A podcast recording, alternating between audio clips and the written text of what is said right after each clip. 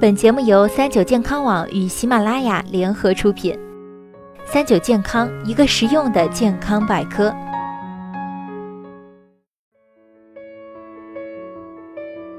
嗨，大家好，欢迎收听今天的健康养生小讲堂，我是主播探探。对于很多人来说啊，挖耳朵可是人生一大快事。但是不知道大家注意到没有，近期关于挖耳朵挖出毛病的报道越来越多了。平时喜欢挖耳朵的小龙，上周挖完耳朵，几天后就开始流脓了。检查结果发现是中耳炎。浙江有位八十岁的老奶奶，前段时间觉得自己的右耳有异物感，一摸发现有个米粒大小的瘤子。由于开始没有什么痛。痛感就没有理会，但那个瘤子啊却慢慢变大，而且还出现疼痛。一次挖挠后，竟然还出血了。家人马上带他前往医院就诊。医生取样做病理化验后指出，老奶奶右耳的这个瘤子是丁宁腺癌。杭州师范大学附属医院耳鼻咽喉主任医师丁吉指出，丁宁腺瘤是外耳道不常见的肿瘤。丁宁腺瘤大约有百分之七十为恶性，发展较慢，但切除后呢，复发几率较高，晚期的肿瘤会发生转移。虽然丁宁腺瘤平时比较少见，但目前能了解到的是，它的发病可能是慢性外耳道炎症不断刺激耳朵的皮脂腺而引起的。换句话说，经常掏耳朵可能会诱发丁宁腺瘤。长期掏耳朵的慢性刺激，除了可能诱发它以外，还可能诱发外耳道乳头状瘤。外耳道乳头状瘤本身是一种良性的肿瘤。引起外耳道乳头状瘤的原因，除了长期的刺激外耳道表皮外，还有一种可能就是感染了人类乳头瘤病毒，也就是经常听到的 HPV。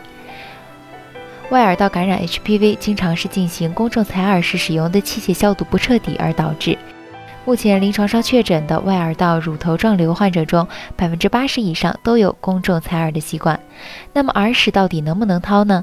其实啊，人的耳道是有自我清洁功能的。耳屎在绝大多数的情况下，诸如日常生活中我们咀嚼东西的时候。随着下颌骨的运动，耳道会逐渐把耳道中的分泌物送出去，因此一般是不用刻意去掏耳朵的。如果耳屎太多堵住耳道而出现不适，可以寻求专业医生的帮助，但不要自己随便去掏。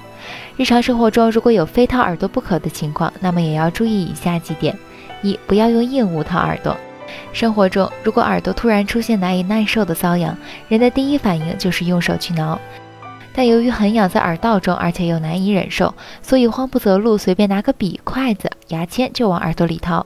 由于耳道表面皮肤很薄，硬物掏耳朵用力不当，会造成耳道损伤，还很容易出现感染而导致耳道炎症。